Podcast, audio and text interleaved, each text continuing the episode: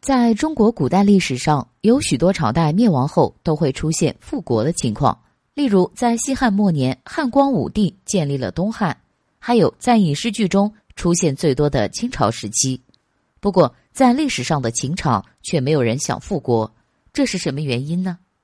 秦始皇当年横扫六国，征战匈奴，修建万里长城，他做了如此多的丰功伟绩，可是，在秦朝建立仅仅十五年后就灭亡了。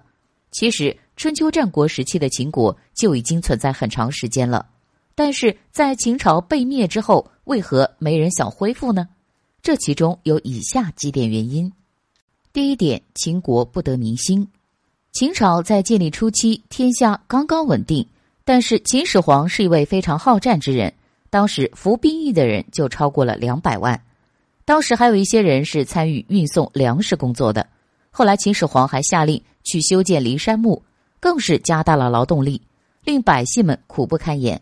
众多的老百姓们当然不喜欢秦始皇了，所以就是这样的一个国家，最终还是会走向灭亡的。第二点，秦二世几乎杀完了皇族后裔。秦始皇逝世之后，秦二世胡亥继位。胡亥是秦始皇第十八个儿子，按理来说是没有机会成为皇帝的，但是在秦始皇死后。赵高联合李斯篡改了秦始皇的遗诏，赐死本应该是继承人的扶苏，并且一度拥立胡亥上位。据说秦始皇一共有二十三个儿子，胡亥因为名不正言不顺的地位，为了巩固自己的朝政，他将自己的兄弟们一个个杀死。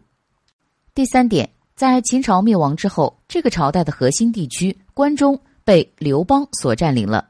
刘邦当时通过约法三章的方式，赢得了关中地区人民的信任和支持，并且要削弱他们要恢复国家的欲望。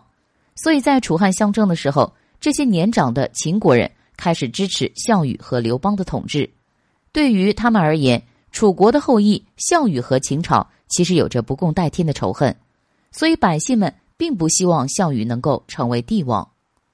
因此，综上所述的三点原因，秦朝王室的后裔和老秦人在秦朝灭国之后，并没有要复国的愿望。